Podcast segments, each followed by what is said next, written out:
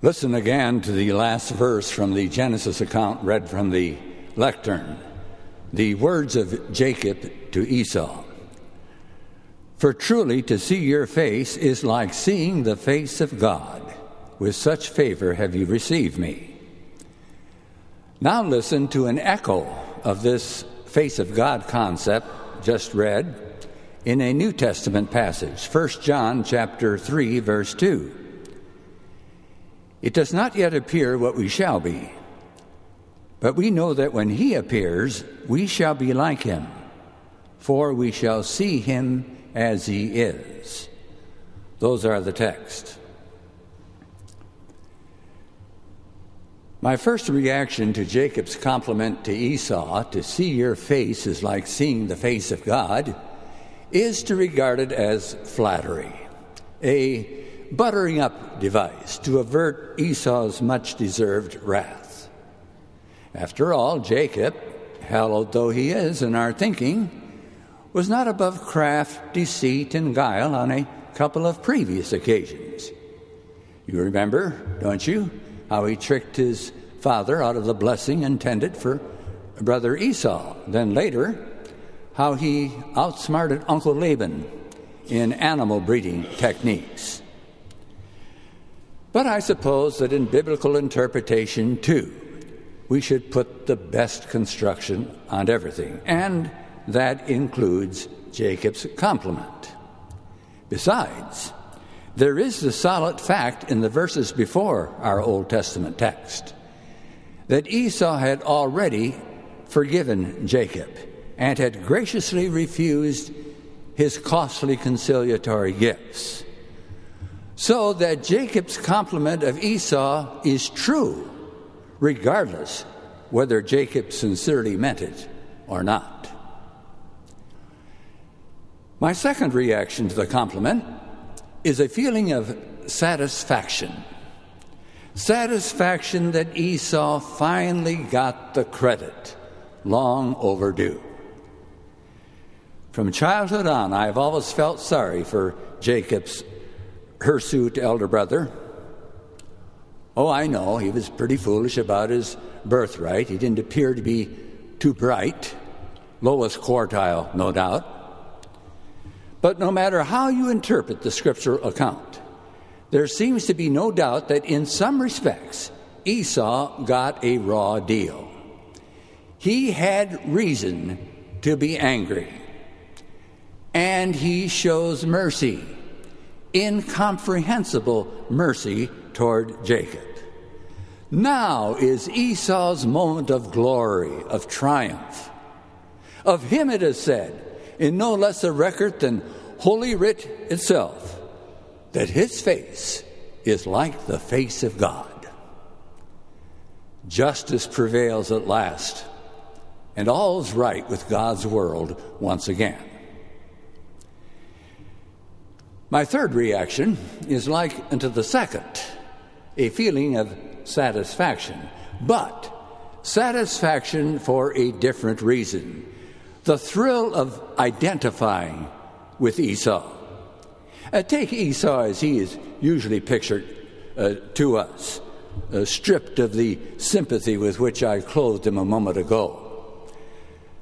Let's call him stereotype Esau. You know, the hairy biped, cloddish and uncouth, a Philistine, if we may apply the term to him, before its time, one given to throwing his weight around and settling matters with threats and fisticuffs.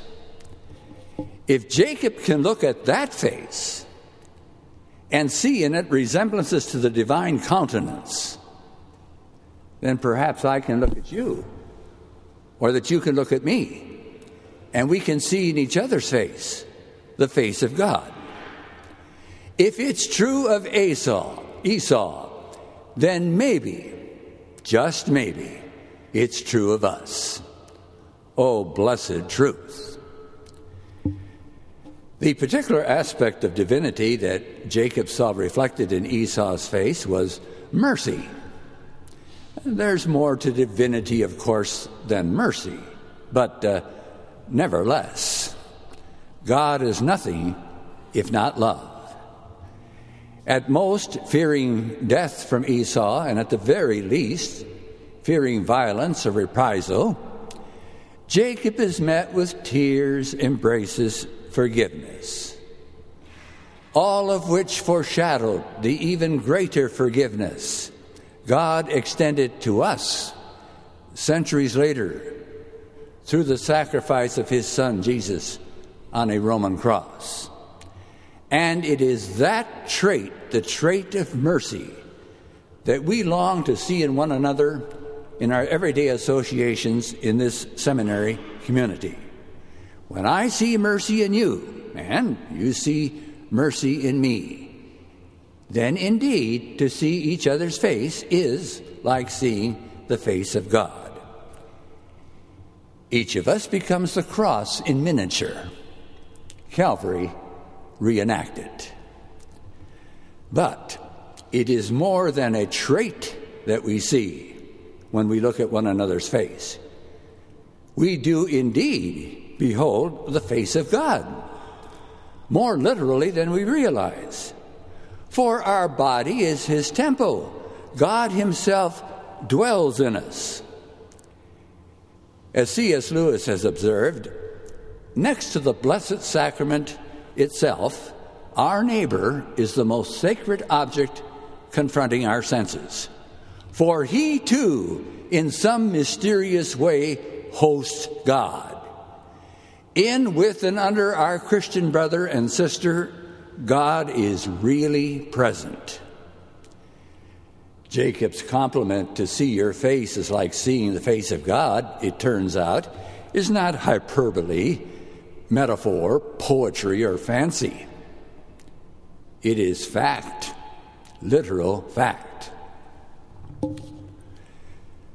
Comes a voice from the rear What? You mean that that face over there in the 10th row back on the left side, uh, that face ashen with hangover, eyes gleaming with lust, eyebrows raised in conceit and lips curled in cynicism. That face is like the face of God? Come now.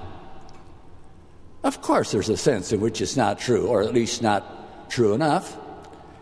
Sin is ever with us, taking its daily toll, furrowing our brow, ruining our complexion, so to speak, destroying in us the capacity to reflect in our features the countenance of God. We know that.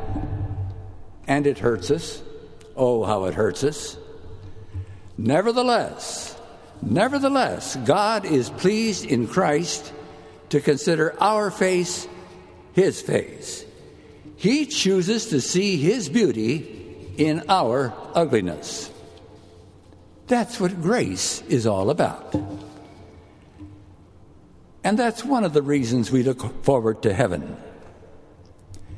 No gracious pretense there anymore, but glorious facthood. Facehood that is facthood. As our New Testament text promises, we know that when he appears, we shall be like him, for we shall see him as he is. You and I are going to see God as he really is and in the process really become as He is. In heaven, it's for real. There we can sit, say and look at one another and say, without fear of exaggeration, to see your face is like seeing the face of God. How it works, I'm not sure. The causal word for in our New Testament text, if it is causal, has never been satisfactorily explained to me. We shall be like him, for we shall see him as he is. The word for seems to imply a vision of God that seems to do more than turn us on. Rather, it turns us, changes us, transforms us. In the process of beholding, the beholder, it appears, becomes like the beheld. But the divine chemistry is not explained, it is merely promised. How it works, we don't know. That it works, we can be sure.